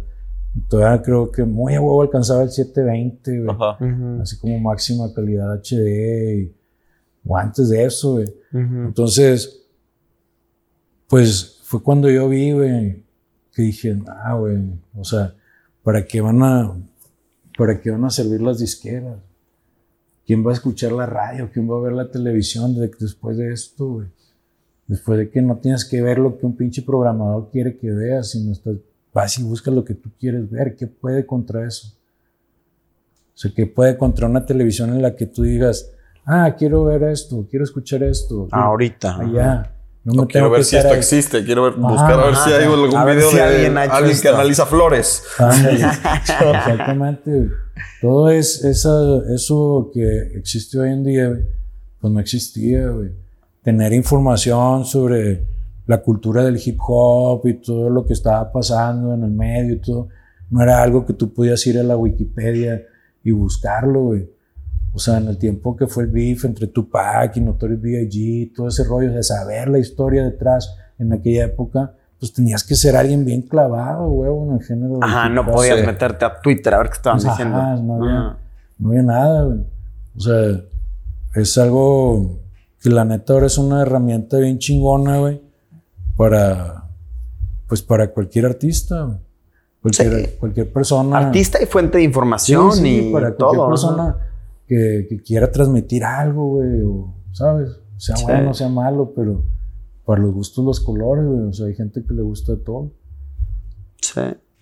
Oye, Babo, ya para ir eh, cerrando, eh, nos cuentas que, bueno, no sé, nos quieres platicar si estás trabajando en algún proyecto nuevo. Ah, pues ahorita ando grabando rolas nuevas. ah, huevo. Qué ansioso estoy. sí, sí, Emocionadísimo. Buenas noticias. Eh, acabo de hacer una rola con Millonario, otra con Richard Amada. Bien. Eh, estoy haciendo una rola con mi hija. ah, eso va a estar lindo. Eso va a estar chido. una rola con otro de los artistas que, que acabo de firmar en la empresa. Entonces, Estoy más que nada haciendo eso, rolas con mis artistas y voy a hacer una que otra rolilla yo solo. ¿Se vienen sencillos o disco? No, ya no es un, no es un negocio de discos para mí, no. Ok. Para mis artistas sí, porque tienen que tener catálogo y en el momento en que vuelvan las presentaciones, por tener más rolas ahí para que la gente... Ganar credibilidad, ¿no? También. Exacto. Pero para mí no, no es negocio, güey, porque haces 12 canciones, ¿cuánto tiempo le inviertes, tío? Ahorita no Sí, un chingo. Entonces, para que esas 9, 3 o 4, güey, mejor inviertes todas las ganas, todo el tiempo y toda la dedicación a hacer una rola, pero que ya sepas que la rola te va a armar 50, 60, 100 millones, así. Sí, eso sí. A menos de un año. Rico. Eso sí, pero a los, creo que a los fans sí nos, nos gustaría un álbum, no sé. Un álbum. Sí, estaría. una tras otra, que la Sí, porque, güey, nada como reproducir un álbum así, pero, echarte y escucharlo. Y... Bueno, a eso les gusta a ustedes, que son de, una generación. De una generación. Bueno, que, que, ustedes tenían carpetas de CDs, güey. Pero a los morros de hoy en día no tienen CDs, güey. Todo es por Bluetooth, toda la música está en el celular, por streaming. O sea, ya nadie va. Es más, los carros ya no vienen con, con CD en el estéreo, güey. No. Ya son Bluetooth, güey. Sí. Entonces, yo ya vi suceder eso. O sea, yo vi cómo era el, el, acetato, el vinil. Desapareció el vinil, apareció el cassette. Desapareció el cassette cuando apareció el CD. Y ahora que aparece el streaming, pues va a desaparecer, ya debe haber desaparecido el CD, güey. O sea, los que van y compran discos compactos, pues ha de ser por mera, por mero gusto. Nostalgia. por nostalgia, es meramente por, por tener algo físicamente. Pero pues, como le digo yo a la raza de la izquierda, le digo, ¿qué caso tiene hacer un disco si la raza puede ir y comprar cada canción por individual y armar su propio disco, que era algo imposible que tú hicieras un, una compilatoria de tantos artistas diferentes, de diferentes sellos discográficos y ponerlos todos en un, en un solo disco, pues era algo imposible. Y ahora tú lo puedes hacer, tú puedes ser tu propio creador de tu disco que quieres escuchar, con los temas que quieres escuchar. Entonces, ¿qué caso tiene hacer o invertirle el tiempo a un disco con 13 canciones si al final las que, las que van a funcionar o te van a, a estar generando son tres, cuatro canciones que son las que tuviste que... Porque uno sabe desde que uno hace sí. Y ya si tienes el oído de productor también, ya sabes cuál es el hit. Exacto, entonces ya mejor es como... Yo le dije al mono cuando hicimos el disco El Viejo Marihuano, le dije, vamos a hacer este disco, pero que todas las rolas sean hits potenciales. Y así fue. todas las rolas nos funcionaron Sí. al, al cienazo, güey. Y fue, pues fue un reto para nosotros sentarnos a hacer un disco de, de hits. No de hits ya que pasaron, Ajá. o sea, de Sí. nuevos hits. Sí, sí, sí, sí. Pues qué emoción, la neta. Sí, pues, ya ver, ya vamos queremos escuchar eso. Sí, ahorita, pues, rolas nuevas, todo, todo eso es lo que hay para este año. Este, ah, bájense de ahí el juego, el Don Matón, va a estar gratis ahí unos días en A huevo. A las huevo. plataformas. Dejamos enlaces aquí abajo en la descripción, igual de Del nuevo video de redes tu de, hija. Babo. Ah, del nuevo video. Hoy se de estrenó video, hija. ¿cierto? Ahí luego les platico en otra ocasión lo de mi pantera, que era lo que les decía. Ah, sí, sí. Pero bueno, ahí ya por la otra. Perfecto. Ah. Sí, pues vamos a celebrar ya el 420. Sí, ¿no? Ya sí, tenemos celebrar 420. Casi dos horas de tu día de celebración. Pues gracias, Babo. Eh, gracias por su tiempo, gracias por vernos. Eh, todos los enlaces aquí abajo en la descripción. Suscríbanse y adiós. Cerramos, Cerramos cortinas. cortinas. Dejas. En Cortinas.